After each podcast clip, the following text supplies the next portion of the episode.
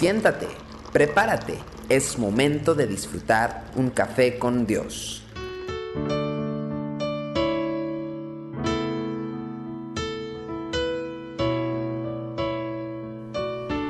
Gracias a Dios que estamos juntos una vez más en Café con Dios. Hoy quiero leer Jonás capítulo 2, versículo 2 y luego nos vamos a saltar del versículo 7 al 9. Y dijo, invoqué en mi angustia a Jehová y él me oyó. Desde el seno del Seol clamé y mi voz oíste. Cuando mi alma desfallecía en mí, me acordé de Jehová, y mi oración llegó hasta ti en tu santo templo. Los que siguen vanidades ilusorias su misericordia abandonan, mas yo, con voz de alabanza, te ofreceré sacrificios. Pagaré lo que prometí, la salvación es de Jehová. Hay momentos de clamar, hay momentos de levantar nuestra voz y hay momentos de orar a Dios eh, de una manera personalizada. Y me he dado cuenta que el trato de Dios normalmente es el del silbo apacible y delicado. Como dice el profeta Isaías en el capítulo 42, versículo 2, dice, no gritará ni alzará su voz, ni la hará oír en las calles. Su estilo cuando Dios quiere tomar nuestra vida y decirnos algo, eh, no es clamar ni levantar la voz, más bien nosotros lo hacemos para que Él nos responda.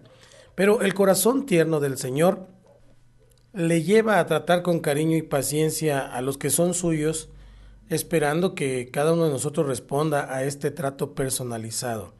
Sin embargo, muchas ocasiones sus palabras no toman este camino, no llegan a donde Él quiere, porque lo intenta una, dos o tres veces o más, y luego él tiene que decidir por métodos un poco más dramáticos para que le hagamos caso. Tal es el caso de Jacob, que luchó con Dios hasta el amanecer, o el caso de Pedro, que tuvo que caminar por ese camino tan vergonzoso de negar al Señor para poder entender las palabras de Cristo. Así también aconteció en la vida de Jonás. Resulta muy claro que el profeta ya estaba quebrantado por su falta de obediencia, pero su quebrantamiento no le había llevado a la presencia de Dios para confesar la rebeldía de su, de su corazón y de sus caminos. Su tristeza era de muerte y alocadamente se había lanzado al mar. Sin embargo, al Señor lo que le interesa es la tristeza que produce vida, como dice segunda de Corintios capítulo 7, versículo 10, porque la tristeza que es según Dios produce arrepentimiento para salvación de que no hay que arrepentirse, pero la tristeza del mundo produce muerte. Fíjese lo que ocurrió. En cuanto Jonás entró en el vientre del pez, se acordó de Dios y elevó a él una oración desesperada. Tenemos que notar que su oración, además, incluye votos y promesas al Señor. Y esto es muy típico cuando estamos en situaciones límite, cuando estamos en situaciones complicadas más bien nos interesa salir de la situación y para convencer a Dios de que debe intervenir, entonces nosotros realizamos juramentos que según nosotros vamos a cumplir en cuanto nos saque del problema. Estas promesas más bien delatan una falta de entendimiento acerca de quién es Dios, porque rara vez producen cambios en nuestras vidas. Normalmente las olvidamos en cuanto hemos salido del asunto. Cuando ya pasó la tormenta se nos olvida las promesas que le hicimos. Las olvidamos porque no son la expresión de un corazón que ama a Dios, un corazón de devoción, sino simplemente los ingredientes de una transacción entre dos partes. ¿A qué nos referimos con esto? Bueno, tú me salvas y yo a cambio te doy esto o te doy aquello. Y eso entonces reduce la vida cristiana a una situación meramente comercial, un intercambio. Necesitamos redescubrir el corazón bondadoso de nuestro Padre Celestial. Su amor no necesita ser comprado.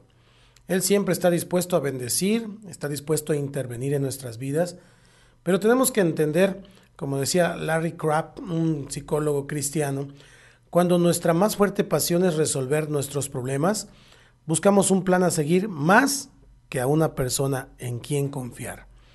Así que no permita que su relación con Dios ingrese en este plano. Más bien, debemos cultivar la pasión de buscar a diario a nuestro Señor y entonces no tendremos necesidad de hacer votos desesperados en medio de las crisis. ¿Alguna vez ha hecho un voto desesperado al Señor? ¿Recuerda cómo le fue? ¿Cumplió con ese voto? ¿En qué situaciones se ve tentado a negociar con Dios? ¿Y cómo puede avanzar hacia una relación más personal con Él? Piénselo. Gracias por estar con nosotros esta mañana aquí en Café con Dios. Tu amor por mí es más dulce que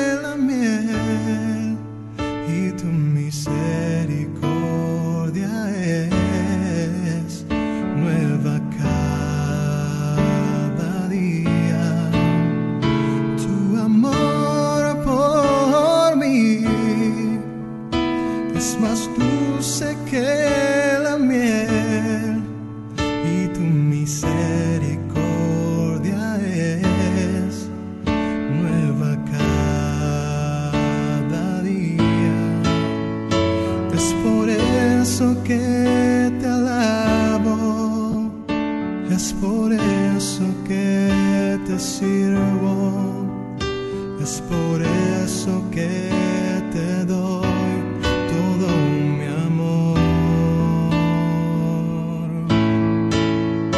Es por eso que te alabo, es por eso que te sirvo, es por eso que te doy